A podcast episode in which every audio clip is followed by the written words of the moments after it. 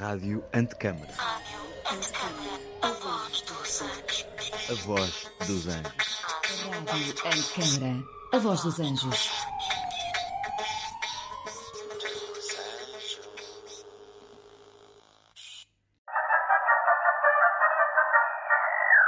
Vídeo Did Not Kill do Radio Stars, o programa da Rádio Antecâmara para o mundo, onde se fala sobre a reinvenção da rádio e dos conteúdos sonoros e como o vídeo de facto não matou a estrela da rádio.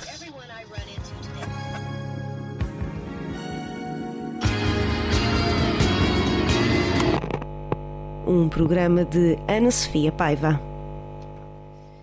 Olá, boa tarde, sejam bem-vindos e bem-vindas ao programa e vídeo Did Not Kill the Radio Stars. Eu sou Ana Sofia Paiva e o tema de hoje é informação. Nos dias que correm e face aos últimos acontecimentos, nunca se falou tanto na importância da veracidade da informação, seja aquela que nos chega através das redes sociais, como aquela que é transmitida nos órgãos de comunicação social. Este ano, o tema do Dia Mundial da Rádio, celebrado a 13 de fevereiro, foi a confiança. Vários relatórios indicam que a rádio continua a ser o média de mais confiança e o mais acessível em comparação com os outros. Confiança e veracidade são dois dos pilares que sustentam o jornalismo e que os meus três convidados asseguram bem essa missão. Mas no meio de tanta informação, ainda há tempo para investigação ou o tempo é um luxo a que poucos se podem permitir? Como é que um jornalista consegue chegar às comunidades através do seu trabalho e como é que o áudio pode ser um veículo importante para a veracidade da informação? Informação. Estas e outras muitas questões vão ser colocadas aos nossos três convidados, por isso vou começar a apresentá-los. Primeiro aqui a Cristina Laiman, eh, aqui em direto da Garagem Sul do CCB. Cristina Laiman é jornalista na TSF desde 1995 e exerceu o cargo de editora executiva entre 2008 e 2011. Foi distinguida com 14 prémios de jornalismo e menções honrosas. Trabalhou como enviada especial em diversos países, entre eles Bósnia e Herzegovina, França, Reino Unido, Turquia, Angola, Moçambique, Brasil, Equador, México e Estados Unidos da América. Cristina Laiman é licenciada em Comunicação Social, foi contemplada com três bolsas de jornalismo nos Estados Unidos e completou vários cursos de formação e seminários em Lisboa, Bruxelas, Marselha, Ankara, Washington e Columbus, Ohio. Tem dois livros publicados, A Poção Mágica e Tão Perto do Mundo, 20 acontecimentos em 20 anos da rádio que mudou a rádio e ainda podemos ler o seu contributo no manual de reportagem editado pela editora Labcom. Colaborou ainda com o Diário de Notícias, com a SIC Notícias, RDP Antena 1 e Rádio Azul. Olá, Cristina, bem-vinda. Olá, boa tarde, boa tarde à Ana, ao Rubem e ao Nuno. Não era preciso ler o meu currículo assim tão extensivamente. Mas pronto. Ou é ou não é, ou é ou não é. Obrigada pelo convite. Ora, é essa.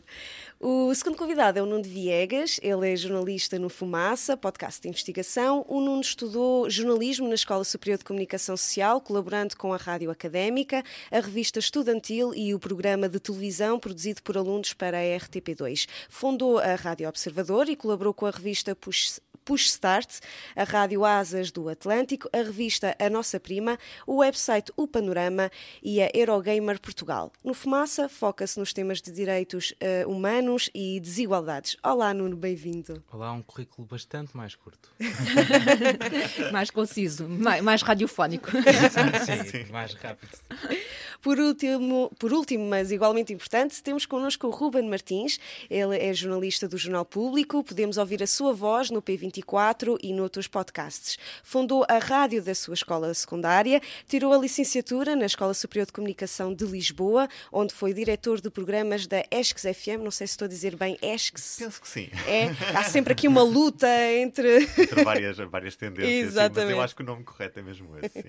e diretor de informação na ESCS Magazine. Fez informação de desporto uh, na extinta Rádio Oasis, criou conteúdos radiofónicos na Academia RTP, lançou o podcast Politicamente com a Inês Ameixa e foi ainda jornalista do Sapo 24. O Ruben faz ainda investigação sobre podcasts e está perto de ter o seu doutoramento sobre este fenómeno auditivo que são realmente os podcasts. Olá, Ruben, bem-vindo. Olá, antes de mais, obrigado pelo convite, é um prazer estar aqui.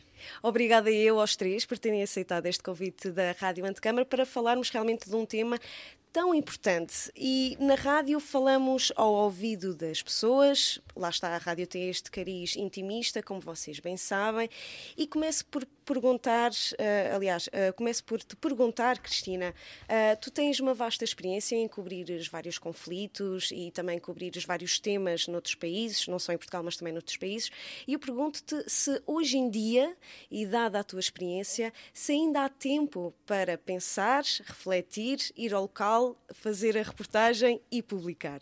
É curioso começarmos por aí, porque quando eu vi os tópicos para esta discussão, pensei assim, isto é o que mais me uh, perturba atualmente. Uh, ter tempo, para mim, acho que é uh, a maior frustração que eu tenho profissionalmente nos dias de hoje. Eu não tenho tempo para nada. Na, na, na, TSF nós tínhamos tempo para pensar, para confirmar, para fazer uma grande reportagem. A grande reportagem deixou de existir na TSF. Uh, com grande pena minha, com grande pena de quase toda a redação, creio que inclusivamente da própria direção, mas, mas não há tempo. Uh, tempo é dinheiro, não há dinheiro e, portanto, não temos tempo para nada. Uh, eu agora, curiosamente, desafiaram-me a fazer mais reportagem. Uh, não uma grande reportagem, mas reportagens diárias para o turno uh, da manhã 1, para o turno principal da, da rádio. Um, e estou a, a, a debater-me com, com esse dilema, que é uma coisa que eu gosto de fazer, que eu, as pessoas dizem que eu faço bem, não sei se faço bem, mas eu gosto de fazer, uh, mas não tenho tempo. eu trabalho de manhã, Houve um dia que comecei às 5 da manhã, saí para a Leiria e voltei, acabei às 10 e meia da noite. Tive, um, tive uma pausa ali no meio, durante a tarde, Uh, mas pronto, uh, depois tentei compensar nos outros dias. É verdade que nos outros dias eu tento compensar um bocadinho a coisa, mas eu não tenho tempo uh, para pensar. Eu, para, para estar aqui hoje, pedi folgas porque oh. pedi folgas porque também tem muito a ver comigo. Eu, para fazer uma coisa bem feita, tem de ser bem feita. E, portanto, para vir aqui, estar a trabalhar de manhã e não ter tempo sequer para pensar na coisa e estar aqui à tarde a pensar, tenho de ir marcar uma reportagem, tenho de fazer uma entrevista para amanhã e não sei o que mais, decidi, não, não quero, uh, hoje não vou trabalhar e pedi folga e pronto. Lá está o tempo para pensar o sobre esta conversa sim, e, sim, e, refletir. Sim. Eh, de facto, ganhaste um prémio, uh, portanto, o prémio, deixa-me só aqui verificar, Diz. que é uh, o Prémio de Direitos Humanos e Integração, que foi atribuído pela Unesco com a peça que fizeste na Beira, o Estamos Juntos. Sim. Um, ehm, que realmente é uma peça que, para quem não ouviu, aconselho a ir ouvir, um, ehm, que de facto um, ehm, vai, mexe muito com, com as pessoas, passado um ano depois do furacão Idai. Um, Tiveste tempo para pensar sobre essa reportagem? Tiveste tempo para refletir? Porque de facto há aqui muitas, uh, muitas nuances numa reportagem desta dimensão. Uh, essa reportagem foi a última grande reportagem que eu fiz, uh, que eu tive a oportunidade de fazer. E agora vou confessar aqui uma coisa para quem está a ouvir, que não percebe nada da, da TSF. Eu só fiz esta reportagem porque eu me candidatei a uma bolsa uh, uma reportagem fora. Uh, não foi por iniciativa da rádio, foi por iniciativa minha. e, portanto, eu apresentei o facto como consumado e disse: ganhei esta bolsa, portanto, agora deixem-me ir. Uh, e houve ali um, um pequeno coisa, pronto, mas pronto, como eles pagavam tudo, uh, e eu fui. E a coisa era organizada uh, por uma, uh, pela União Europeia, também pela ONU, e portanto as coisas conseguiram-se fazer os contactos estavam mais ou menos feitos, portanto, uh, o terreno também, tivemos garantias de, de segurança, uhum. uh, sempre alguém a acompanhar-nos e não sei o que mais, portanto, a coisa fez-se, mas porque era uma coisa organizada não pela rádio, não por iniciativa da rádio, mas uh, pelas Nações Unidas e também pela União Europeia. quando me perguntas se eu tive tempo, depois eu disse assim: olha, agora quero fazer uma coisa que nós chamamos na rádio de janelas que é, não são grandes reportagens, mas são mini e média reportagens, que têm 5, 6 minutos, e eu a partir daí fiz, uh, mas para isso preciso de ficar fora da equipa. Uhum, e disseram-me assim, hum, torceram um bocado o nariz e tal, mas como era um conteúdo diário, uh, que, que, seria emitido também de manhã, na manhã 1, disseram ok, então podes avançar com isso. Então fiquei de fora da equipa para fazer esse conteúdo que seriam 5, 6 minutos por dia e depois aproveitei isso, o material já estava mais ou menos editado, para fazer uma grande reportagem, que foi essa, essa tal que ganhou depois o, o prémio da, da ONU.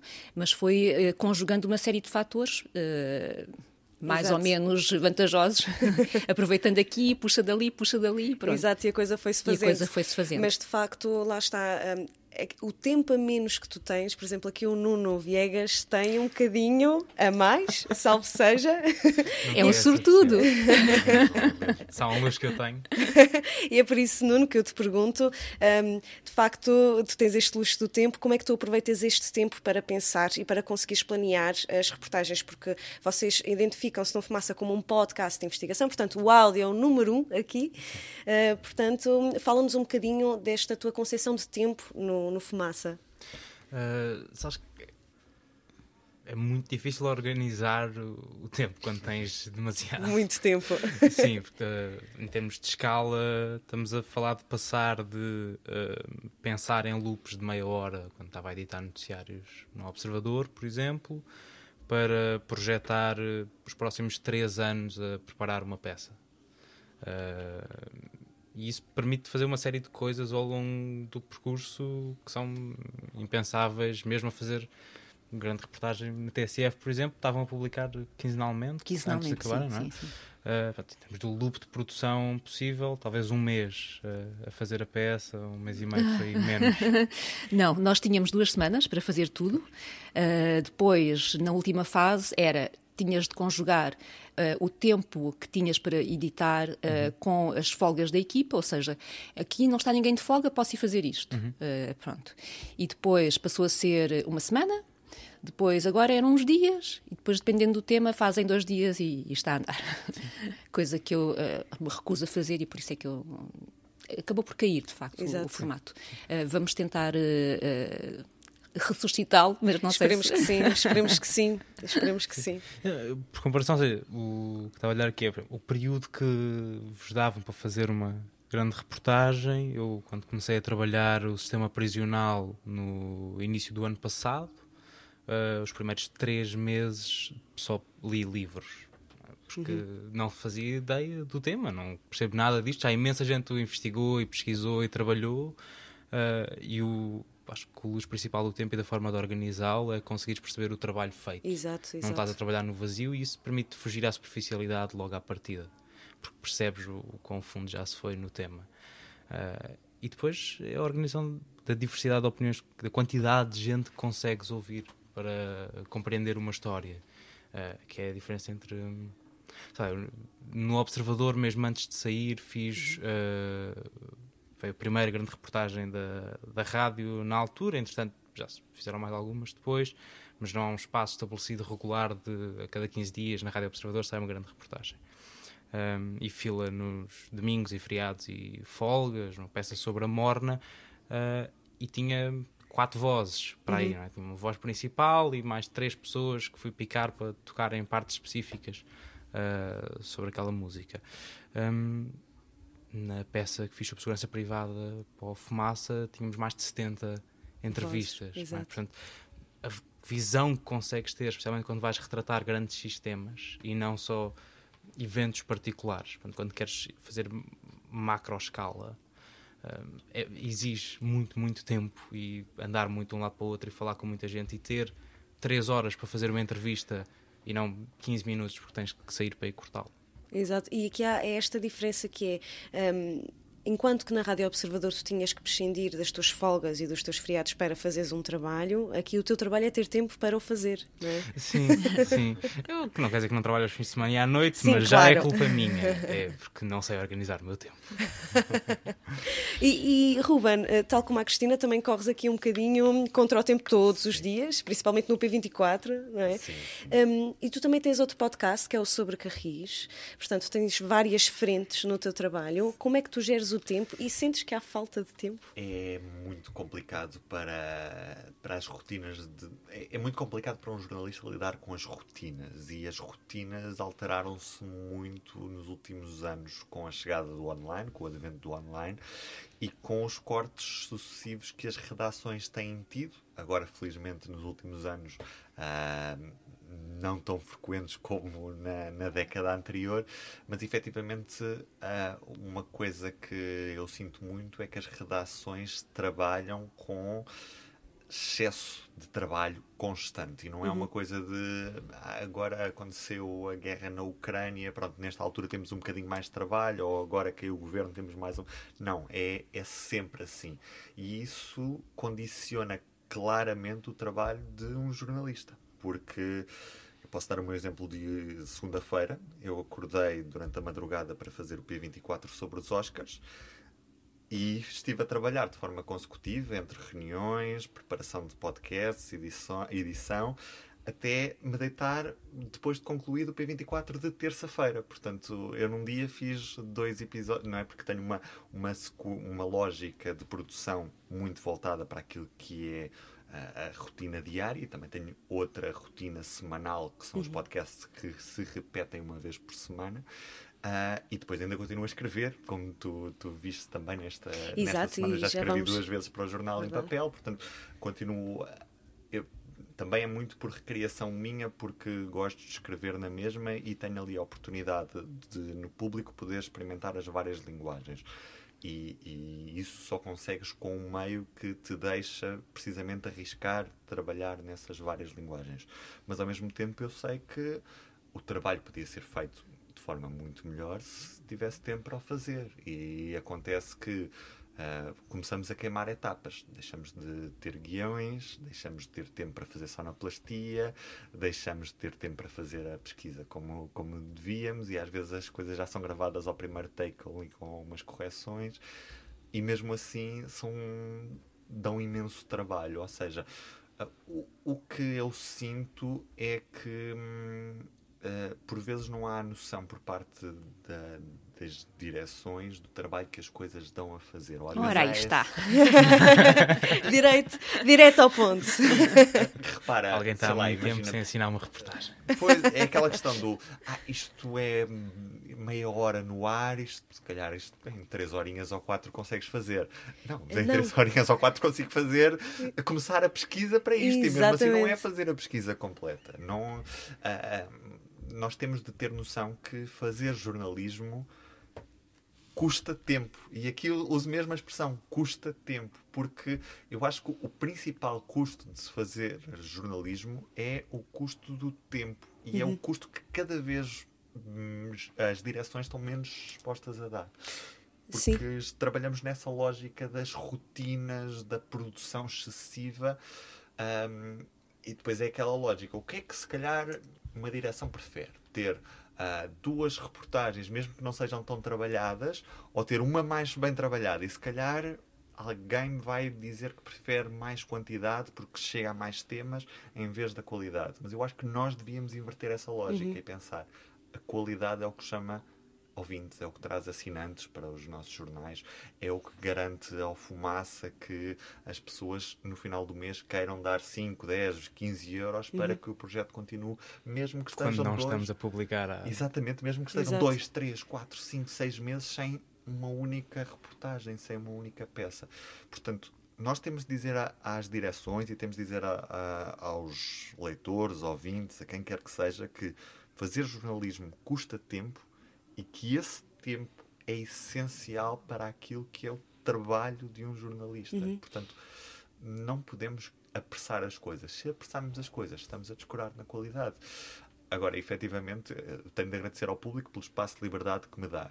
Um, mas o que eu sinto mais falta é mesmo esta questão que o Nuno tem, que é Exato. o tempo que ele tem para fazer as coisas são rotinas diferentes de produção. Claro que uma TSF não pode dizer dois para amanhã, agora só fazemos um noticiário por dia, porque precisamos ter tempo para o preparar. Claro. Mas. Hum, mas, mas, também temos aqui muito esta questão de ver o jornalista como um canivete suíço. Não é? Sim, Portanto, por exemplo, aqui, a Cristina, quando foi à beira, ela fez o trabalho todo de, de fotografia, de, de, entrevistar. Portanto, aqui, e, e provavelmente depois uh, destas indicações para sair tudo direitinho no online, portanto, aqui o jornalista é visto muito como o jornalista canivete suíço, que além da especialização que deve ter e ainda tem que ter mais algumas, mais algumas valências para poder eh, fazer outras coisas para além de fazer rádio. Absolutamente. Aliás, eh, a definição agora é que és um jornalista multimédia, portanto tens de fazer tudo. Uh, e quando tu não fazes, uh, levas na cabeça. Basicamente é isso. Uh, há, há, textos para um online, por exemplo. O, o Rubem falava que agora temos de fazer várias linguagens, cobrir várias linguagens, e é verdade. mas há textos para um online que eu não, não, não tenho tempo para fazer. E digo, façam vocês. Também é o vosso trabalho, não é? Claro. mas há outros textos que eu faço questão de fazer. Da reportagem, por exemplo, uhum. fiz questão de fazer e demorou-me imenso tempo mas uma direção não percebe isso, de facto. Os diretores não, não metem mãos à obra, portanto, acho que não têm muita noção, acho que vocês os dois estavam a dizer a mesma coisa, não têm noção de, de quanto tempo custa Uh, e, e, e, quanto trabalho dá. Um, Exato. E quando dizem assim, tens de ir fazer uma reportagem e tira, tira umas fotografias e manda umas fotos e não sei o que mais. Eu às vezes tenho que pedir às pessoas, eu não tenho quatro mãos, porque eu tenho, tenho um segurar no microfone, exatamente. tenho de segurar no mar antes e portanto depois tenho de pousar alguma coisa para segurar no telemóvel e tirar a fotografia. Mas as pessoas não percebem isso. Uh, quando depois me dizem assim, ah, essa foto não está grande coisa. Eu, pronto, uh, azar. Também não és fotógrafa, um, lá está. Lá está, isso... sim. Mas, mas é, uh, e, e, sinto também isso, que é na rádio, tu agora não és só repórter de rádio. E agora, por exemplo, vamos mandar alguém para a Ucrânia. Uh, o critério também passa por se és capaz de cobrir outras linguagens. Se podes fazer vídeo, se podes fazer um texto para o online, e quando tu dizes assim, isso para mim é secundário, levas na cabeça. Pois. e se calhar não vais. Uh, pronto. Uh, isso é uma coisa que as direções também deviam estar sensibilizadas para e não estão. Um, na TSF não é o caso do, do Fumaça nem do público, mas, por exemplo, quando há um breaking news, a preocupação é aqueles já estão a dar o observador já está a dar, o público já está a dar, tem, temos de dar. E nós temos de contrariar um bocadinho isso, uhum. que é eh, nós não queremos dar só porque os outros estão a dar, sem confirmarmos, sem verificarmos, sem acrescentarmos alguma coisa. E isso depois perdemos na corrida, só que às vezes ganhamos, não é? Porque Exato. às vezes uh, o importante não é só sermos os primeiros a dar, mas é sabermos dar bem uh, e acrescentar alguma coisa mas também é preciso sensibilizar as direções para isso e às vezes Exato. não estão muito sensibilizadas. E, Exato. E nisso é um vício muito intenso de ouvir o noticiário do outro assim que acabas o teu. Tu, Como? Acabas o teu noticiário da Chet, ouves o noticiário da Chet uhum. da Antena e da Renascença e do Observador. Nós tínhamos, nós tínhamos quase, quase essa regra. Agora deixámos de Nossa, fazer. Agora punhamos um estagiário a fazer. Uh, agora deixámos de fazer porque não temos tempo. Lá está mais uma vez. Já nem se consegue fazer jornalismo de matilha. É, não. Estás a perder. Jornalismo de matilha, gosto desse conceito, muito, muito, muito. Mas, eh, por exemplo, no, no teu caso, no, no Fumaça, um, quanto custa, e, e, não estou a falar em termos de, de, de tempo, porque já percebemos hum. que há essa liberdade, mas quanto custa fazer uma grande reportagem? Vocês em têm. Dinheiro, em euros? Claro, claro, no, mas Nós... no, não nesse sentido, mas sim no sentido de terem uma equipa multidisciplinar com vocês. Quanto custa? Ou seja, têm fotógrafos, videógrafos, como é que vocês fazem toda essa Temos gestão? Uma uma videógrafa, barra fotógrafa, barra designer, barra ilustradora a full time, que é a Joana Batista, e que é quem cheque sempre que precisamos trabalhar imagem. Temos um, o João Bernardo Afonso, que faz a captação de som e tudo o que é engenharia de som, sonoplastia, e compõe álbuns inteiros de banda sonora original para cada série. Eu não que sei como é que ele tem tempo para tudo. É absurdo, ele fez para as duas séries que temos a sair nos próximos tempos, ele tem 4 horas de música original para cada uma. Não, Meu Deus. Não faz muito sentido. e depois cada peça tem uh, um jornalista dedicado, que é quem vai escrever, um editor uh, dedicado também, e andamos a brincar com o papel de um produtor a part-time em cada uma. Portanto, neste momento eu sou jornalista que está a trabalhar as prisões, estou a editar a série sobre violência policial uh, e faço a produção da série sobre saúde e doença mental. Uh, faço a verificação de factos, uhum. contacto dia a dia a fazer a peça. É? Uh, depois há toda a redação participa nos processos de edição coletiva. monta-se um episódio e temos oito pessoas que se juntam e comentam e ouvem e apontam minuto a minuto os salários desta gente toda e da redação. Exato, claro. Nós queremos somar o dinheiro todo porque é ótimo para marketing podermos dizer depois esta peça custou não sei quantas dezenas de milhares de euros Uh, portanto, havemos ter esses números nas próximas, uhum. ainda não temos faz que saíram antes, mas por alto, uma série do Fumaça não custa menos de 50 mil ou 60 mil euros a fazer, em termos reais do tempo dedicado ao trabalho daquilo. Claro. Sim, porque depois há essa questão do tempo que, e há pouco o Ruben referiu muito isso, que é o trabalho que está por trás. Portanto, se eu faço uma reportagem, uma grande reportagem de meia hora ou uma série de episódios de uma hora cada, se calhar estão mais de 72 horas ou ainda mais por cada episódio ou por cada reportagem. E as pessoas esquecem-se muito desse trabalho uh, que, que realmente há não é? Um, e, e, Ruben, no teu caso, há pouco falaste no P24, uhum. portanto que tu já tens que estar a pensar no P24 do dia, do, depois daquele dia e depois e depois e depois e fazeres toda essa questão. Mas fala-nos um bocadinho mais sobre o P24 para, uhum. para aqueles que nos estão a ouvir e que não percebem muito bem o trabalho que está nesse podcast. É, é, eu quando digo às pessoas que a secção de áudio do público que tem uma produção que vai para além do P24, que é o podcast de base diária, que no fundo lança um tema para o. Estou a trabalhar no tema do dia seguinte, não é? Portanto, todos os dias lançamos de manhã um tema que nos lança amanhã. Novo governo, uh, o que é que podemos esperar desta legislatura, uh, como é que estão as coisas na Ucrânia, que, tudo, todos os temas que todos os temas que possas imaginar, já há quase 700 manhãs, um, a equipa de áudio do público é composta por duas pessoas e não são as duas pessoas a trabalhar em todos os formatos. Sou eu e a Aline Flor e nós temos mais ou menos os formatos divididos. Eu estou responsável pelo formato chamado P24, que é, como te disse, esse podcast mais geral uh, e que todos os dias tem uma publicação diária de segunda a sexta-feira, saindo às 7 da manhã.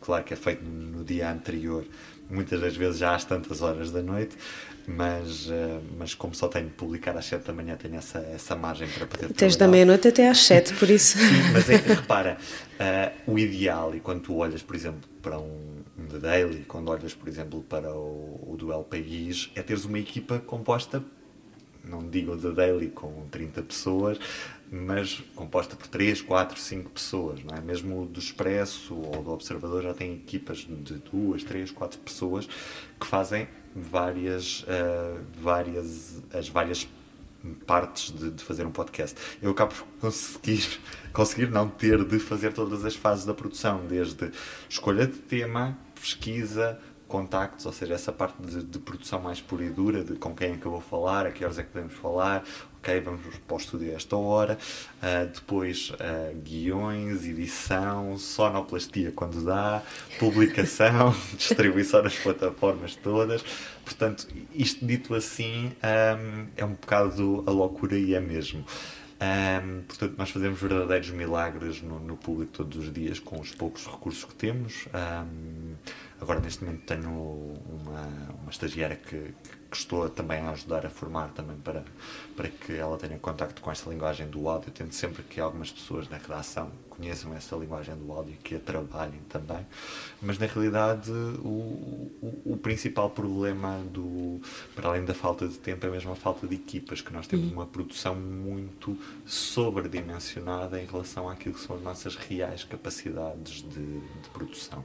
E isso depois implica que o trabalho final que vai para o ar, para o ar não tem a qualidade que devia ter, não é? Por muito que eu faça todas as fases da produção do processo, eu não consigo ser um excelente sonoplasta e ao mesmo tempo ser um excelente uh, produtor e ao mesmo tempo ser um, um excelente jornalista. Claro, mais uma vez, estás a ser um canivete suíço, não é? Exatamente. Basicamente. Por muito que tu te multipliques e consigas fazer todas as fases do processo e não falhes com a tua direção porque todos os dias, e com os teus ouvintes, porque todos os dias efetivamente tens lá um episódio disponível para que eles possam ouvir nas primeiras horas da manhã.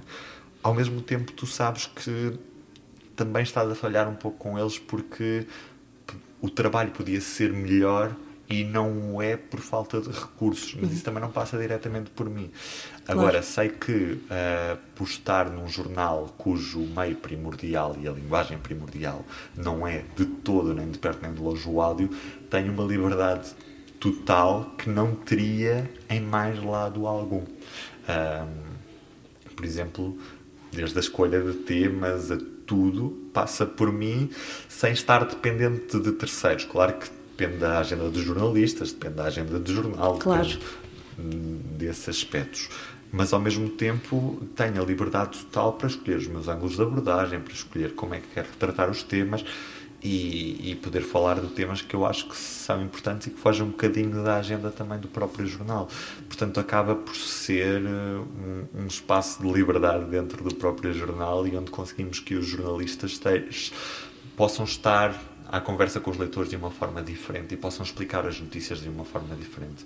Porque muitas das vezes as pessoas caem de paraquedas nas notícias e elas precisam dos contextos. Uhum. E os contextos, muitas das vezes, são, aliás, quase sempre são melhor dados quando são explicados, quando estamos a conversar e a falar sobre os assuntos. Exato. E ganhamos outro, outro o estilo é completamente diferente do que escrever uma reportagem de 6, 7, 8 mil caracteres e as pessoas, depois, eh, algumas não têm paciência para ler esse, esse tempo mas em áudio as pessoas ouvem, querem saber e gostam de ouvir até ao fim.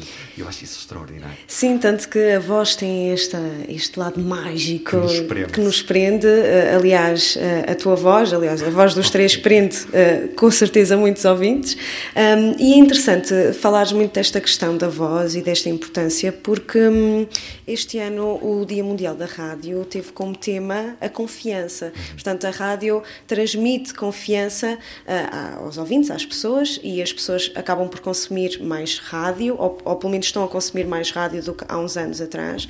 Um, e, e, um tema que eu gostava de falar com vocês, que não é novo, mas infelizmente está novamente na ordem do dia, é a questão da desinformação. E nós vemos que agora, com a guerra entre a Ucrânia, este conflito com, da Rússia com a Ucrânia, há muitos ataques à liberdade de, de expressão, à liberdade de imprensa e também, portanto, digamos, este despoltar novamente de uma desinformação.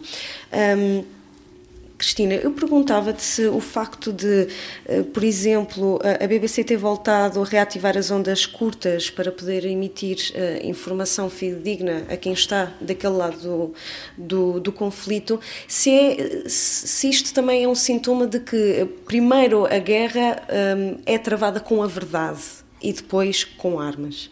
Uh, sim, eu acho que sim. Aliás, uh, uma das batalhas tem a ver precisamente com, com a verdade, não é? Uh, a, a, guerra, a desinformação. É, acho que foi um, um, tipo russo que disse hoje uh, também se trava a guerra da informação, também é a guerra. E eu uh, não tem tanto a ver com a rádio, mas uh, achei curioso uma história, por acaso até tirei aqui algumas notas, dos últimos jornalistas da Associated Press a saírem de Mariupol, não sei se viram. O público acho que trazia um texto muito interessante também sobre isso.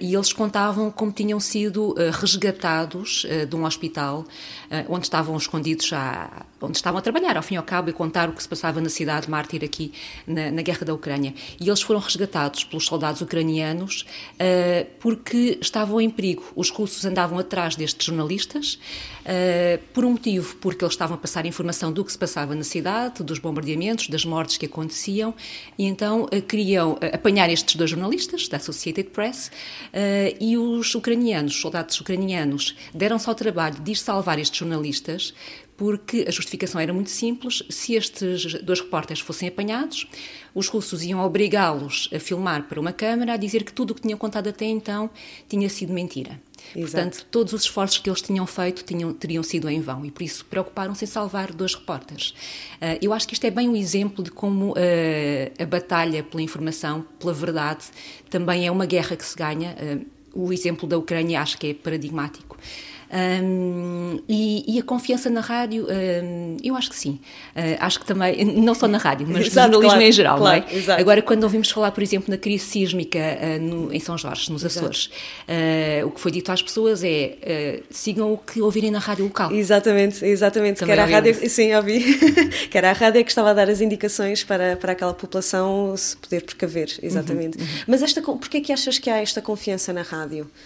Eu não sei, eu gosto de acreditar que é porque uh, nós uh, estamos aqui num cantinho, ninguém nos vê e a voz chega lá longe e não temos coisas aqui a atrapalhar-nos, não temos uma imagem. Uh, não sei, eu, eu, gosto de acreditar que é porque chegamos ao coração das pessoas, porque tocamos as pessoas e temos alguma credibilidade que, que chega mais rápido, que é mais ágil. Agora as televisões também são muito ágeis e estão, fazem diretos por tudo e por nada, e não sei o que mais, não é? Exato, há toda esta questão do mediatismo. Mas já agora deixa-me dizer claro, uma vantagem muito grande da rádio, que isto pode parecer uma desvantagem para administrações, mas isto é uma vantagem muito grande, que as audiências só saem a cada três meses. E parecendo, parecendo que não, não temos essa pressão do, uh, da direção chegar lá no dia seguinte, ah, bem, as audiências ontem foram uma desgraça. Temos de mudar. Mas é que isto." agora tu vês as audiências do online.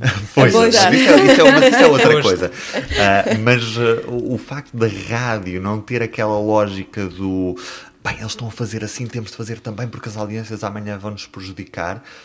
A- Ajuda a que a rádio não tenha embarcado de certa forma naquele, sensi- daquele, naquele sensacionalismo do ah, vamos e vamos sem vamos com tudo porque temos Exato. de ganhar a, A guerra competição, a das guerra das audiências. audiências não faz sentido no meio rádio. A rádio é, acima de tudo, credibilidade, é confiança, é voz, é palavra. E hum, a rádio perderia se entrasse por aí. E felizmente, ainda bem que, que não, Não entrou, entrou. por aí. E, e, e, Ruben, agora aproveito a deixa, porque tu, tu escreveste um artigo sobre, as ondas, sobre as ondas curtas e também as ondas médias. Portanto, e gostaria que nos falasses um bocadinho, porque realmente no teu artigo tu falas que Portugal deixou de investir nisso, a Espanha está a emitir em português do Brasil para a comunidade, eh, portanto, lá fora. O é que, o que é que tu pensas sobre este. Porque de, facto as ondas curtas voltaram a estar outra vez na ordem do dia. Durante muitos anos nós acreditámos que a internet dava para tudo, não é? E ao dar para tudo não precisávamos estar a investir no meio analógico, que ainda por cima vem cheio de interferências, que ninguém sabe muito bem quem ouve. Eh, E, o Estado, quando, quando está em períodos de crise, e os administradores, quando estão em períodos de crise, tendem a olhar para um Excel e começam a apagar colunas que acreditam que não lhes, não lhes faz falta, não é? Onda média, onda curta, para que é que isto serve mesmo? Nós temos o FQM. Exato. Ahm, pronto, e, e só que depois sabemos, ah, por exemplo, a onda média, quando, ah, se não me engano, foi a tempestade Ana, e agora não quero estar. ah, Foi, foi, Foi a tempestade foi. Ana, que mandou abaixo o emissor de Monsanto da Antena 1, a Antena 2, a Antena 3 e a RDP África para Lisboa. E nós aí percebemos que muito facilmente Lisboa, a cidade de Lisboa, pode ficar sem cobertura de rádio se houver uma tempestade mais grave, se houver um terremoto.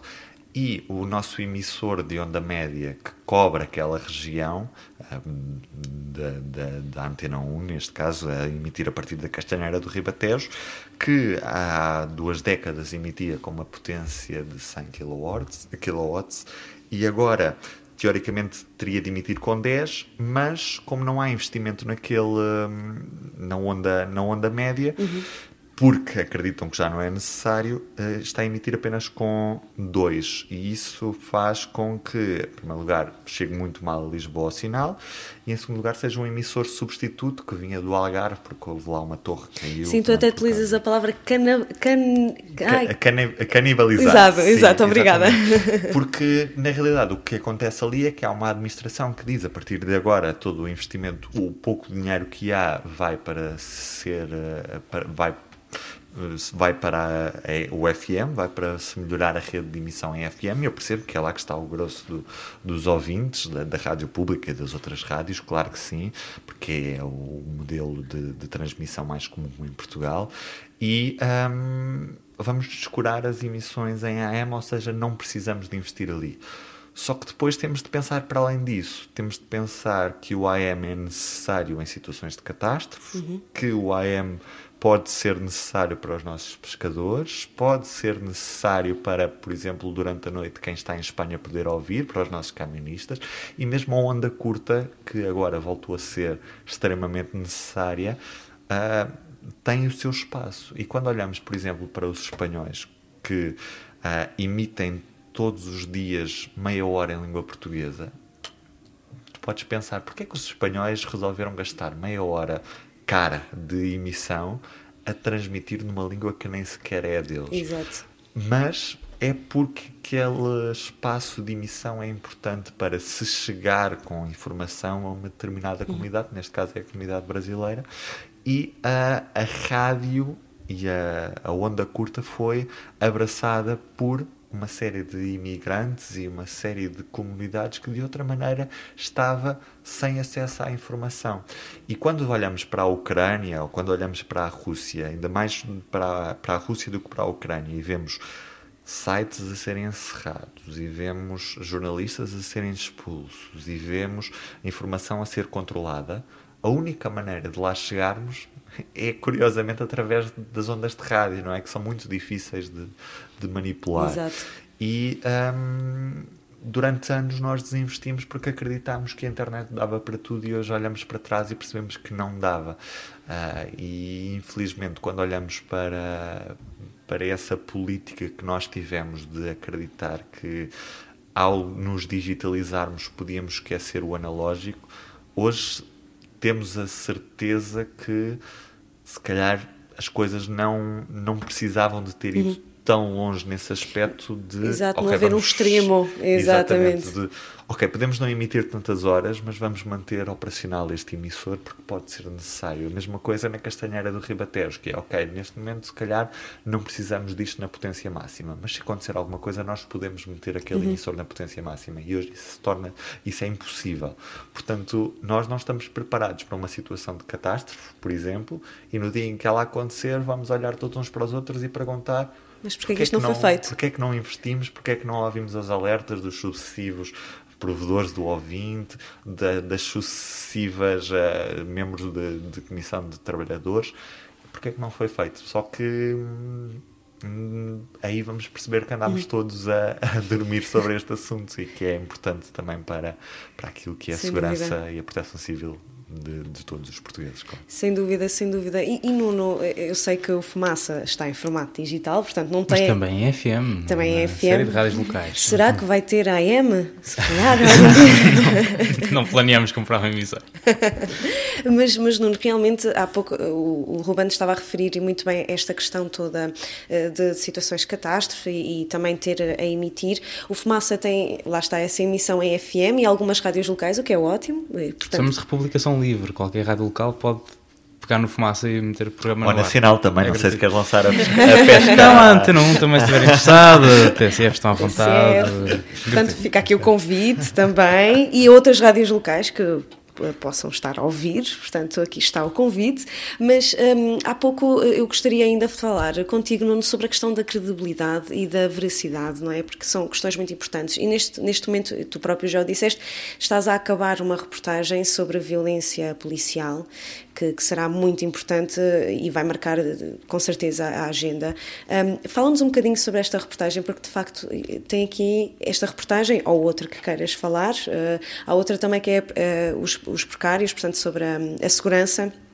Que foi para o ar há pouco tempo, há pouco tempo, há algum tempo. Há um ano, Há um ano. Exato, Uh, mas que não deixa de ser pertinente. Portanto, toda esta questão de, de haver este rigor, não é que, obviamente, o jornalismo é rigor, mas ter tempo para fazer um fact-checking, ter tempo para ser rigoroso e ter tempo para ouvir estas vozes que muitas vezes nos passam despercebidos, porque lá está, não temos tempo para investigar, para ir mais a fundo e toda esta batalha com a verdade. Não, acho que um dos nossos princípios basilares eh, é a transparência radical. Portanto, Nós somos eh, muito claros, quer sobre de onde é que vem o nosso dinheiro, como é que o gastamos, quanto é que recebemos todos, eh, quer como como é que escolhemos temas, como é que vai o trabalho sobre eles e qual é que é o processo para chegarmos à fase de publicação.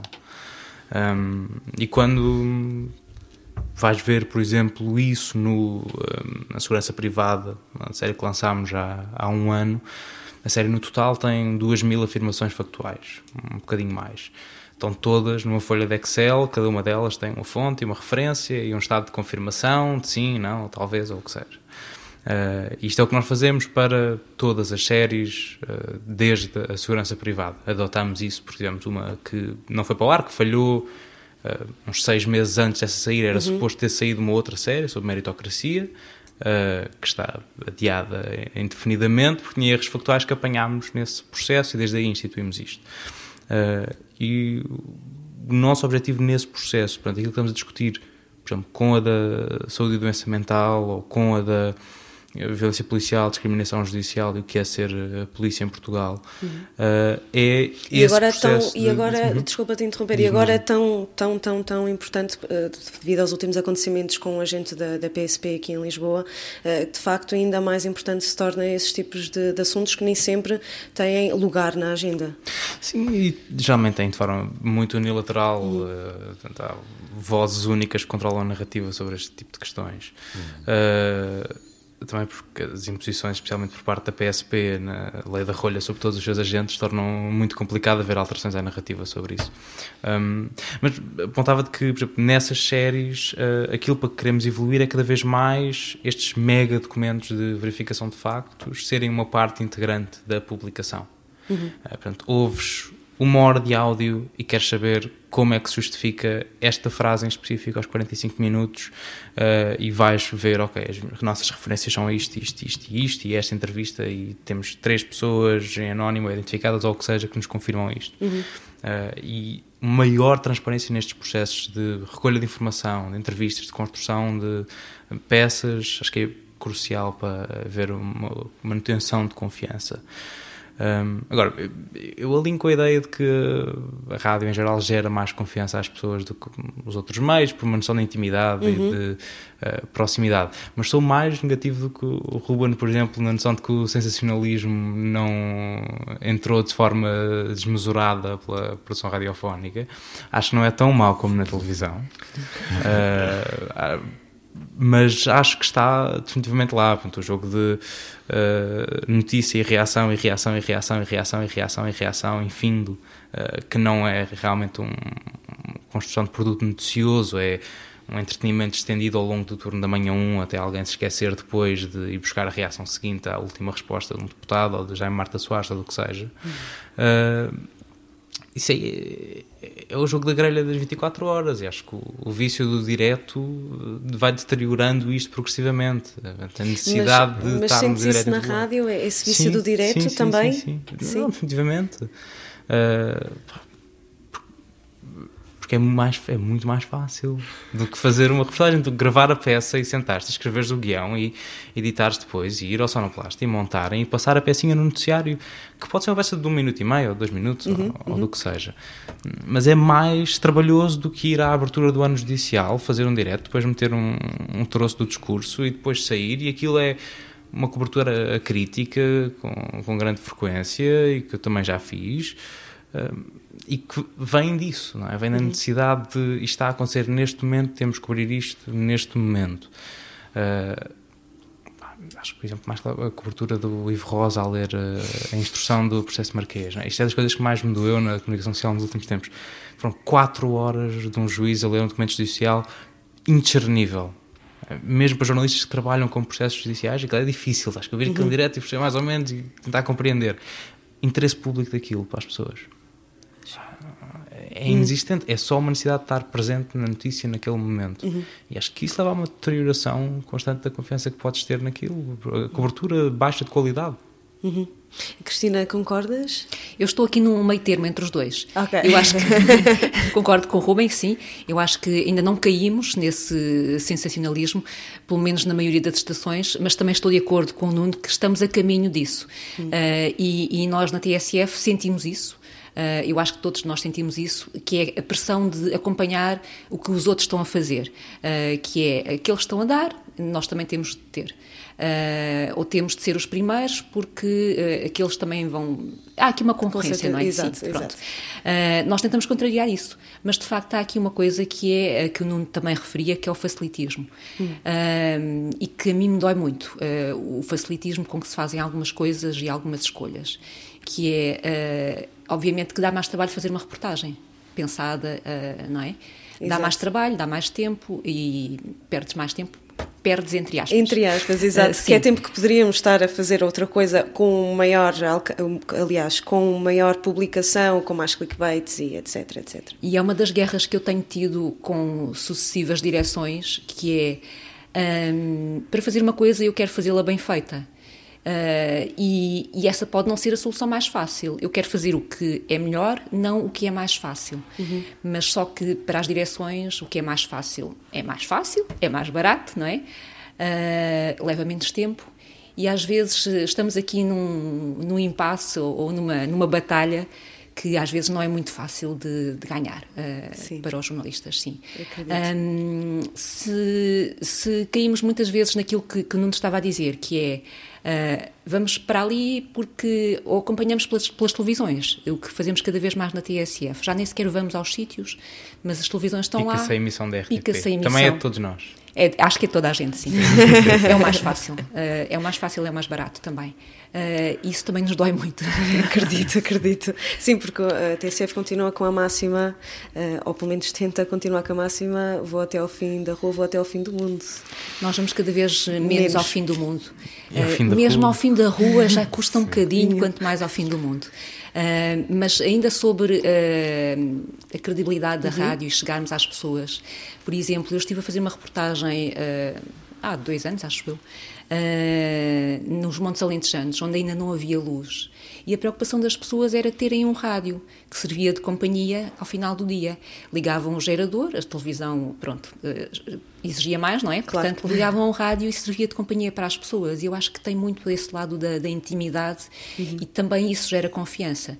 A, a, proximidade que a rádio tem com as pessoas e, e nós irmos ter com as pessoas também. Uh, e, e, daí também a importância que eu acho que é a, a reportagem, que é irmos ao terreno não nos limitámos a fazer um telefonema. Exato. Uh, ainda há duas semanas fui ter com umas pessoas a Leiria para fazer um direto e uma das senhoras disse-me assim: Ah, muito obrigada por se ter dado ao trabalho vir cá. E eu disse: Uau, uh, pois. Não tenho de agradecer. é esse o nosso trabalho, não é? Uh, e ela depois disse-me: Ah, era mais fácil terem ligado, não é? Pois é, pois é. se calhar era mais fácil, mas falta, falta esse contacto com as pessoas, Exato. esse olhos nos olhos esse estarmos com as pessoas uh, para criar uh, essa tal confiança, essa tal credibilidade, essa quase intimidade que temos com, com o nosso ouvinte. Sim, e, e isso leva-me à próxima pergunta e vou já, já começar contigo, que é, a, a, ou seja, a maneira como o jornalista chega à pessoa. Por exemplo, tu já cobriste vários assuntos muito complicados hum. e sensíveis para os teus entrevistados. Um, como é que tu consegues chegar a estas pessoas no sentido em que elas tenham confiança em ti e como é que tu crias empatia com elas? Porque para elas não sentirem que ah, é só mais um jornalista a cobrir isto. Portanto, haver esta ligação com a pessoa, como é que faz esse processo? Eu acho que isso exige o tal tempo. Uhum. Uh, em vez de estarmos ali 15 minutos a tentar sacar uma coisa, não é? Uh, eu, eu envolvo-me com as pessoas, uh, no sentido de eu não estou ali para sacar uma uma coisa de levar as pessoas, de cortar os pulsos ou levar as pessoas às lágrimas. Quando estou a pensar, estou a pensar em reportagens, por exemplo, sobre cuidados paliativos uhum. ou sobre uh, violência Alzheimer, doméstica. violência doméstica. Uhum. Um, eu estou ali porque quero ouvir as pessoas e quero saber, quero contar a história que elas têm para contar. Uh, eu acho que a maior parte das pessoas acaba por uh, depois daquela reação inicial de desconfiança de o que é que este que é que esta tipa quer de mim, não sei mais. Não é? o que é que este jornalista vem para aqui a tentar exato. sacar? Quando percebem que de facto eu estou interessada em contar a história delas, uh, não de um ponto de vista sensacionalista ou lamechas, uh, sentimentaloide, uh, que eu quero mesmo contar a história das pessoas e quero ouvir as pessoas e dar a voz às pessoas, elas acabam por confiar em mim. mas para isso tu precisas de estar com elas algum tempo. Uh, eu lembro-me, por exemplo, de uma senhora com quem eu falei que tinha tido uh, uma doença oncológica e que me recebeu em casa e eu passei a manhã com ela. Quer dizer, o meu diretor não sabe disto, mas... Esperamos que ele não esteja a ouvir esta entrevista. não era o meu atual diretor, pronto. mas eu passei a manhã com ela, um, a ver os gatos dela, a falar dos filhos, Uh, não porque, porque quisesse sacar ali qualquer coisa, mas porque sentia necessidade mesmo de ouvir aquela senhora. Era uma senhora super interessante, tinha histórias super interessantes para contar.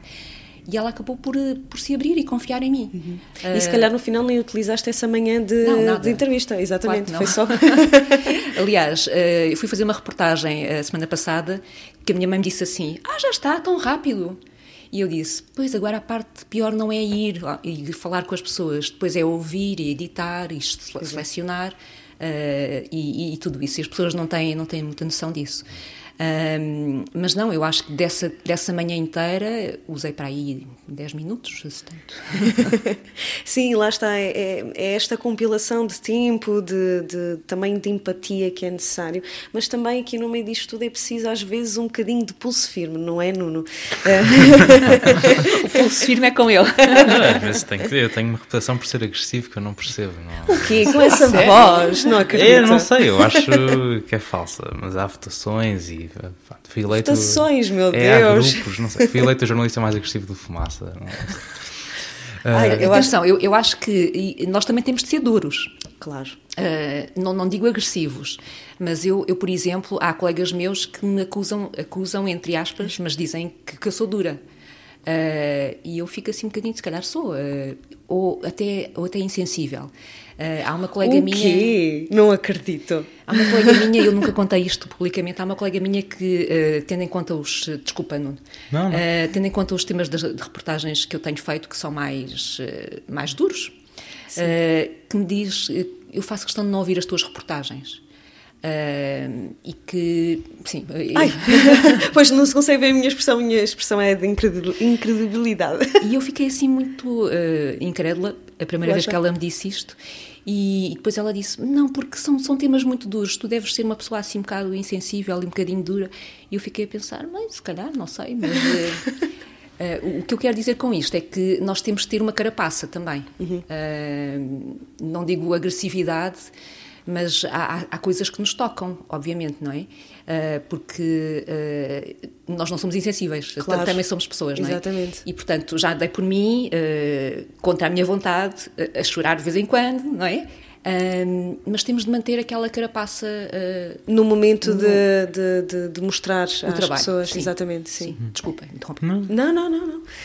mas, Nuno, então, conta-nos essa história de seres o jornalista mais agressivo. As pessoas acham que eu, sou, que eu sou mauzinho para pessoas que têm já para pessoas que têm poder. E depois, uma vez a gravar o Exército Precário, chateei muito com segurança privada, gritei com ele durante 40 minutos. uh, e isso só foi parcialmente para o ar. Uh, mas deixa-me fazer-te uma pergunta. Uh, não nos estão a ver, mas estão-nos a ouvir. Mas o Nuno é, é, jovem, portanto, o Nuno deve ter 20 e qualquer coisa. Aposta. 23. Certo. Ah! Já posso chegar no Euro Milhões hoje, estou a brincar. hoje é terça-feira. Mas, de facto, quem olha para ti, se calhar, pensa: ah, mas que é que este jovenzito vem para aqui? Talvez nunca sentiste esse, não digo estigma, mas essa. Essa questão de, ah, ele é jovem, ele não, não tem pulso. Sim, ou, mas isso é né? muito útil para mim. Uh, porque quando eu preciso de ir. Uh, confrontar o Luís Marques Guedes, do PSD, sobre a lei da segurança privada que ele reviu em 2017, não estar a ser cumprida, ele nunca ter reparado. Eu ser eu faz à partida com que ele não ache que vai ter qualquer problema com aquela entrevista. Uh, e com que seja apanhado muito fora de pé e tenha Exato. uma resposta natural e mais real às questões do que uh, se viesse com uma predisposição para se proteger e se resguardar. E a mesma coisa com. Seja, pessoas geralmente em posições de poder levam-me uh, pouco a sério o suficiente para me ser útil. já agora, um, um dos parênteses uh, que uhum. gostava de introduzir, uma, uma das entrevistas mais míticas do Fumaça, precisamente pelo facto de o entrevistado ter uh, desvalorizado um pouco a posição de, do jornalista. Do jornalista, precisamente. Uh, e, e, de acreditar que seria quase um passeio no parque, foi a, a de José Sócrates. Exato. Em que ele vai para uma entrevista em que conhece a no, no, geral todos os temas, não é? E, e, e, ele diz várias vezes que não está preparado, não estava preparado para responder a esses assuntos. Ou seja, uh, ele próprio sentiu que esta descredibilização é para... e depois afinal Exatamente. lá está foi Exatamente. uma rasteira. Tem uma utilidade. Sim, talvez, Exato, talvez mesmo. É uma utilidade nesse aspecto. Tal, talvez mesmo porque não sei se aí foi pelo facto de por vezes os os outros, e aqui incluo também o público, às vezes falharem na sua missão de uh, terem tempo para fazer um escrutínio mais aprofundado, uhum. um pouco à margem daquilo que é a espuma dos dias, porque nós andamos muito atrás daquilo que, que se fala hoje, não é? Não é difícil hoje um político preparar uma entrevista porque dificilmente ele não não é desafiado não, não saberá que perguntas é que o jornalista não Exato. vai fazer porque em primeiro lugar porque está rodeado de camaradas nossos que, que, que sabem certa que sabem que, que, tipo de perguntas é que um jornalista já já faz consoante a agenda não é? E depois porque acredita que, que não, nunca vai ficar fora de pé porque conhece perfeitamente os temas que estão na ordem do dia e domina o que está na espuma dos dias.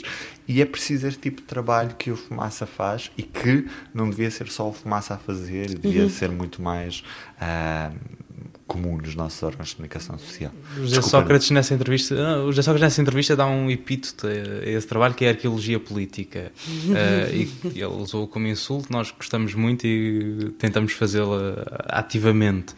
Ah, porque nós temos um mau hábito coletivo que é um político sai do poder e deixa de ser escrutinado em relação ao arco de governação que teve, não é? Passa Agora, o público fez uma entrevista ao Santos Silva a propósito dele ir para, para a presidência da Assembleia da República, que faz alguma retrospectiva do- dos anos de governação de- dele. E é- palavras dele, na verdade, não fizeram o facto check a isto, que foi muito estranho. Usou uma frase: Santos Silva diz que é a pessoa que mais tempo passou no governo em Portugal em democracia.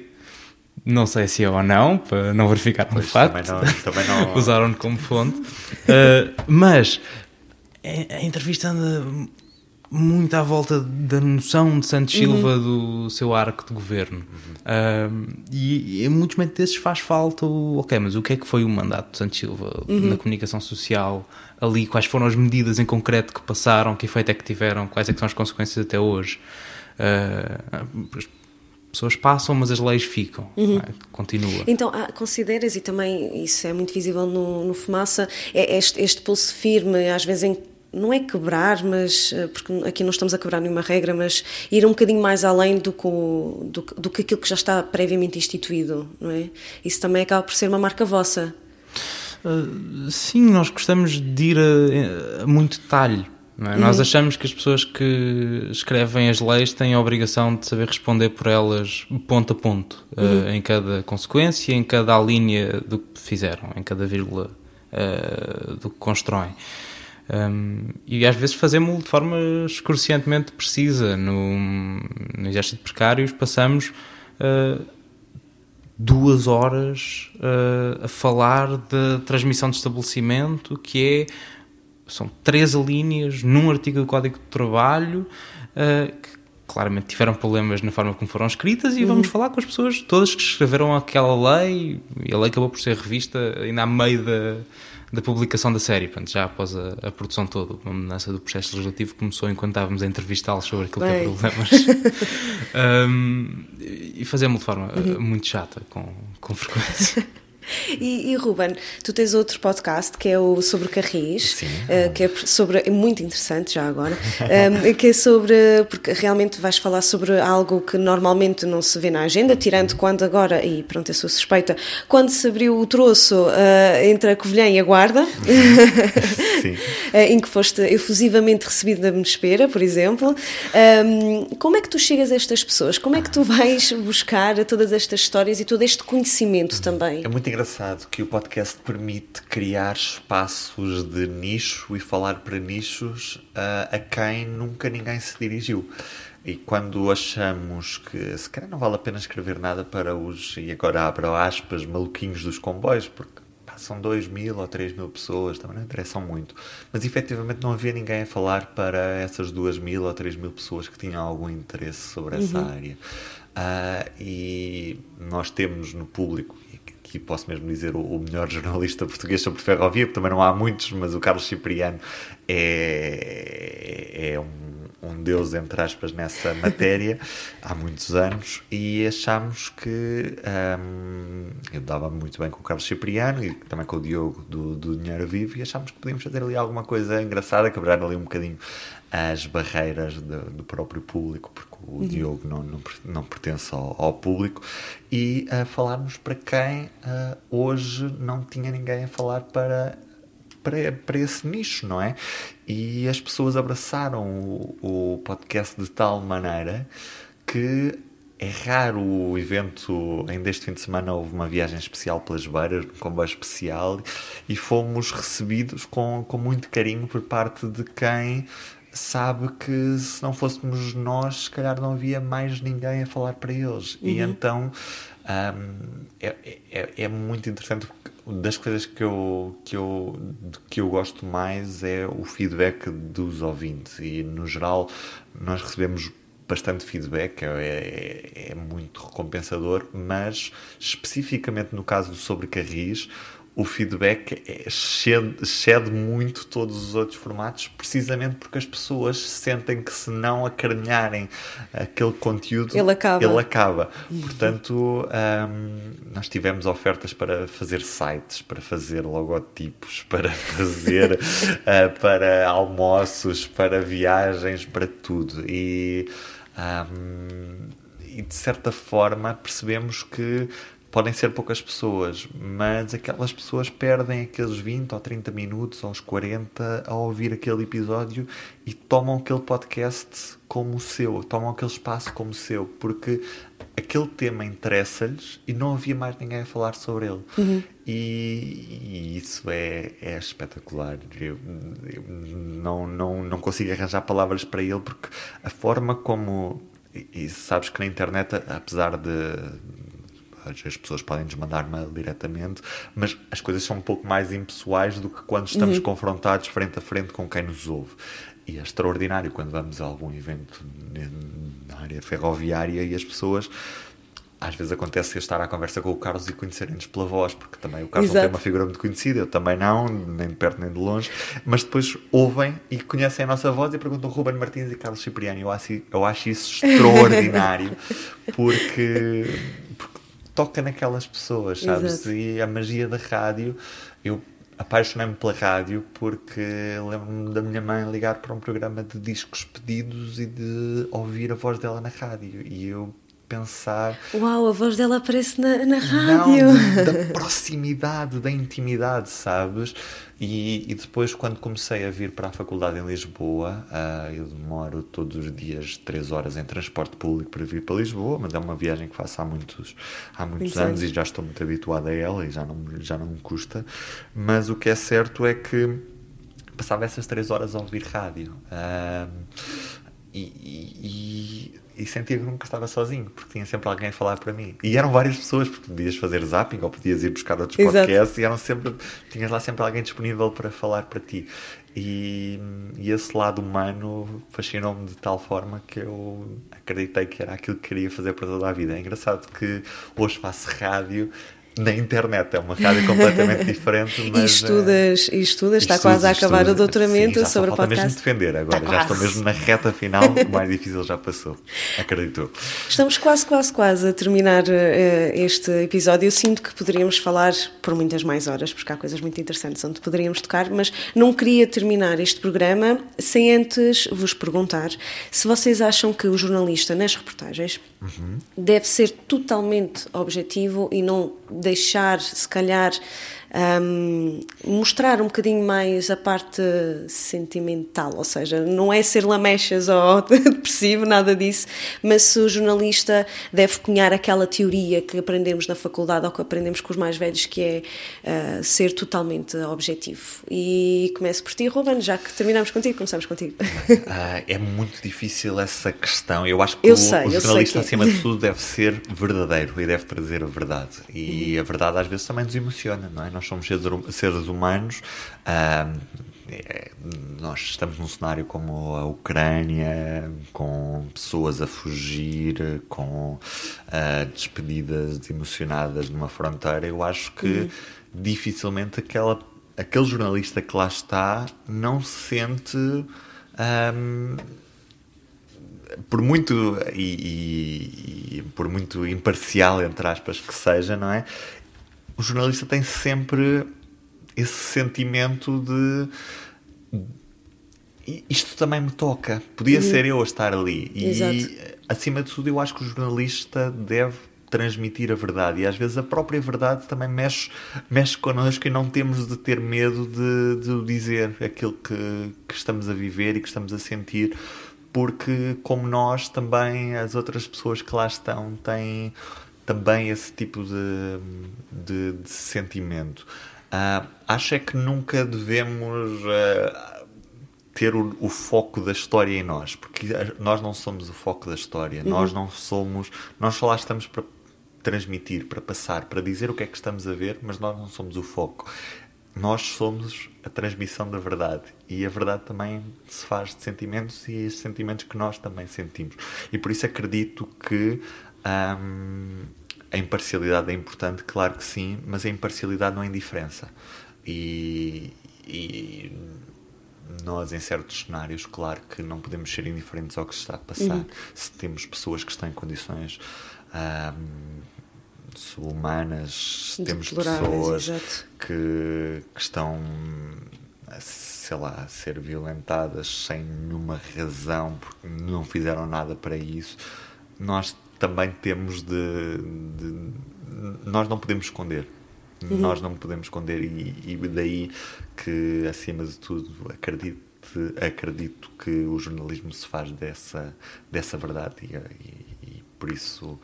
Por, É por por isso acho que a razões, chave, a chave está mesmo ne- nessa verdade. E para ti, Cristina? Eu acho que já toquei um bocadinho eh, nesta questão há bocadinho quando Sim. estava a falar de uma grande reportagem. Eh, eu, eu tento, eh, e aqui é se calhar preciso destrinçar dois momentos para a rádio, que é quando estamos em direto e quando temos uma reportagem gravada. Eh, quando eu estou a pensar numa reportagem gravada, eu tento ser o mais objetiva possível e tento que seja. Todo, todo o foco esteja precisamente na pessoa que está a falar, no entrevistado. Portanto, se houver alguma emoção, é ele que a transmite, não sou eu. Uh, inclusivamente, há um diretor meu, uh, antigo diretor, que me dizia: Tu consegues fazer uma coisa, uh, eu não sei, acho que faço por instinto, que é: ele diz, tu consegues contar uma história complicada sem, sem seres uh, lamechas. Exato. Uh, portanto, sendo objetiva. E eu acho que isso é mais fácil, obviamente, de fazer quando é, quando é gravado, não é? Agora, quando estamos em direto e estamos perante uma situação uh, difícil, uh, aí às vezes não conseguimos controlar-nos. Um, estou, estou a lembrar-me, por exemplo, de um, de um caso de uma, de uma antiga colega minha que me contou que, por exemplo, estava a fazer, e eu aqui tenho de dizer isto, eu sinto-me quase a, a mãe deles, porque. Quando não disse, eu tenho 23 anos, eu pensei, oh! A reação costuma ser essa, sim. Sim. Pronto, eh, mas isto para contar o caso desta, desta minha colega que eh, fez a cobertura do funeral do José Afonso. E ela estava em direto e estava a fazer eh, o relato, a descrição do que estava a acontecer e não conseguiu conter as lágrimas. E emocionou-se de tal forma que, que começou a chorar. E o, hum, o rodapé do editor que estava em estúdio foi Os repórteres também choram. Eh, pronto. E eu acho que isto também diz um bocadinho. eh, nós, nós também sentimos, não é? Sim. E, e quando estamos em direto, às vezes é um bocadinho difícil. Difícil, sim. sem dúvida. Mas lá está, como, como o Rubem dizia, nós não somos o foco. Uhum. Uh, às vezes temos sentimentos que não conseguimos controlar e saem, pronto. mas estamos ali para contar uma história, estamos ali para descrever aquilo que estamos a ver, estamos ali para, para ser genuínos e sermos verdadeiros e, e para que as pessoas possam ver através do que estão a ouvir. Uh, uma vez fiz uma reportagem que era começava com tinha a ver com uma, os sonhos de uns miúdos que tinham doenças uh, graves uh, e começava com o sonho de uma menina que andava de carroça. O sonho dela era ser princesa. Eu lembro-me dessa reportagem. Um, e ela estava na carroça, uh, toda contente por ser princesa, e a minha irmã, que não liga nenhuma à rádio, ouviu a reportagem e disse-me assim: Eu conseguia ver a carroça. E eu fiquei toda contente, era mesmo isso. Sim, eu também quando Nós ouvi... queremos ser os olhos das pessoas uh, que nos estão a ouvir, basicamente. Sem é isso. dúvida, sim. E para ti, Nuno, o que é que tu achas? Eu acho que a objetividade não existe. Uh, como, como Putin posso ser a posição mais radical. Uh, não, acho que o jornalista não é o foco, mas seleciona o foco. Seleciona com quem fala, Exato. como é que o enquadra, o que é que pergunta uh, e o que é que é a indignação inerente à peça. Todas têm que ter alguma em geral. Uh, acho que isso nos impede a partir da objetividade. Nós podemos fingir que somos imparciais, mas o que isso quer dizer em geral é só que aderimos ao status quo. Uh, o Expresso declara uh, neutro, imparcial e objetivo, o que está a dizer é que a objetividade é ser uh, neocapitalista, liberal, com uma adesão a uma série de princípios da organização do nosso sistema político e económico que estão pré-estabelecidos e são tidos como não debatíveis. Isso não é objetividade.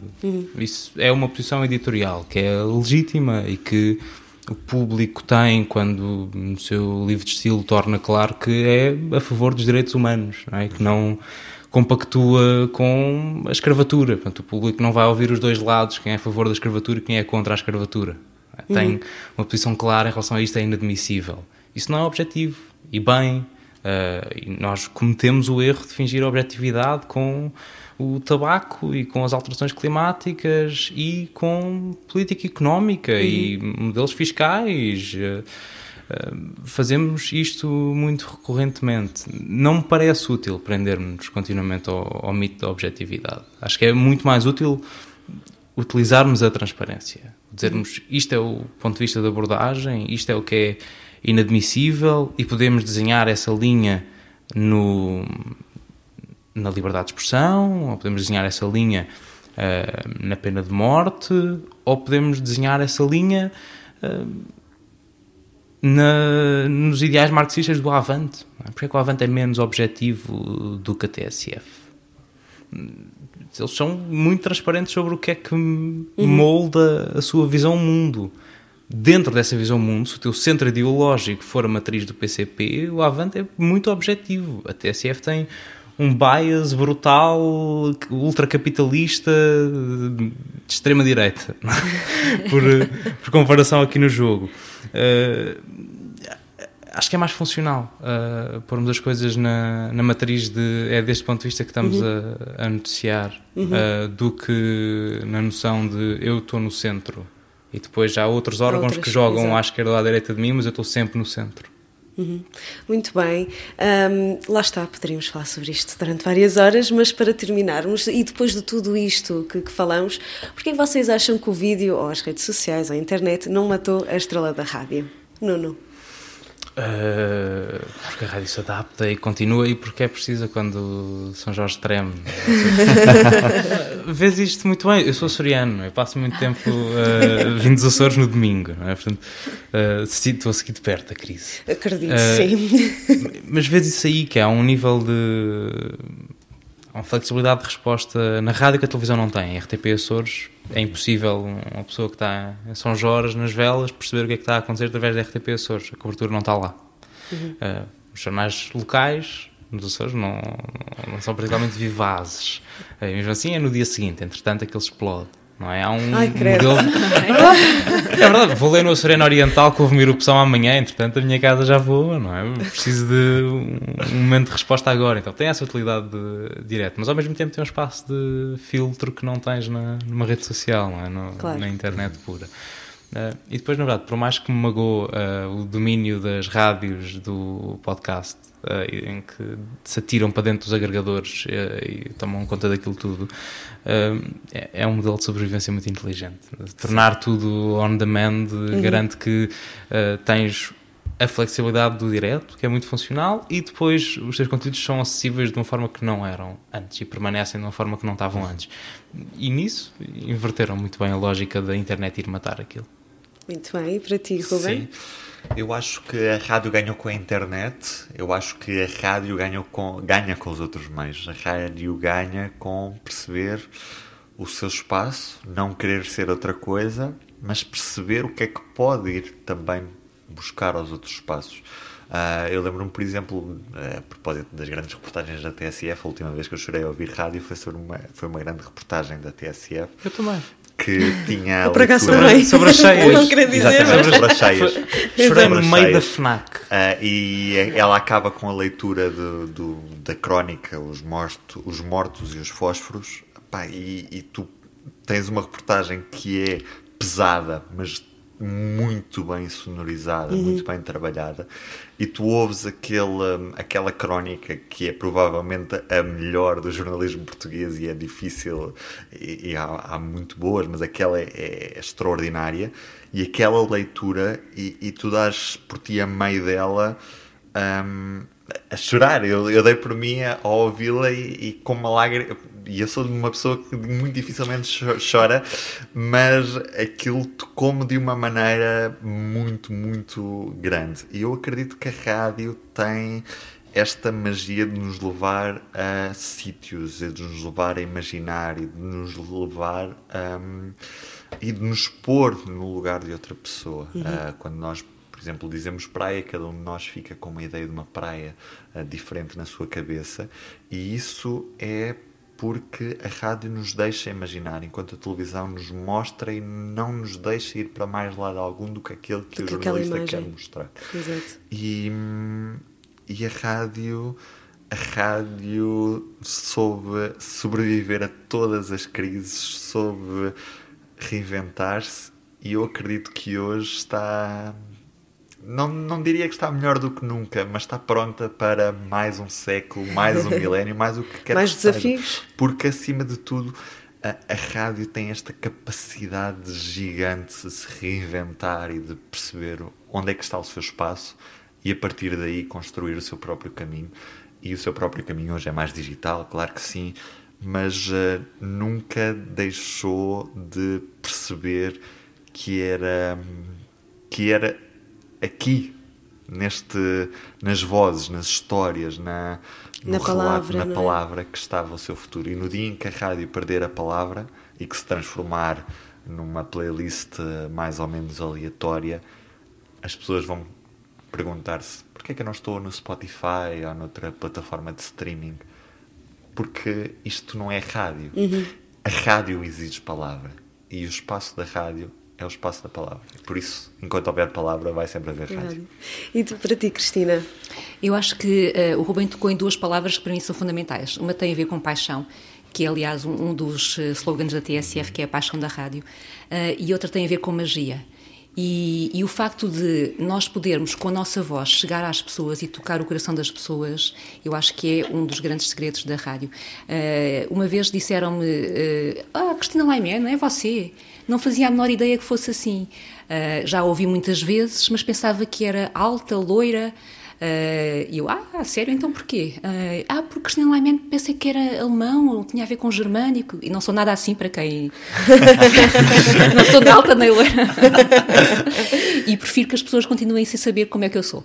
Ahm, porque uma das coisas que, que me encanta na rádio é precisamente estarmos aqui e podermos chegar eh, a qualquer lado sem que as pessoas eh, estejam a pensar, olha, ela é assim ou assado. Ou porque é que ela trouxe o cada- cabelo atado? Ou porque é que... Exatamente. Exatamente, mas que as pessoas possam imaginar eh, como é que eu sou, como é que é o Rubem, como é que é a Ana e, e o Nuno. Eh, isso eu acho que é a magia da rádio, por um lado. Eh, e, e por outro também eh, tem a ver com a forma como, tem a ver com a agilidade da rádio, como nós conseguimos chegar facilmente ou mais facilmente a todo o lado. Quando falamos na televisão, por exemplo, temos a imagem, temos o repórter da imagem, não sei o que mais, e, e quando às vezes olham para mim, estou com um telemóvel e consigo entrar em direto com um telemóvel e, e me dizem, ah, é só isso, consegue... Sim, sim, e agora temos uma coisa que se chama um quantum, mas pronto, isto é uma coisa técnica.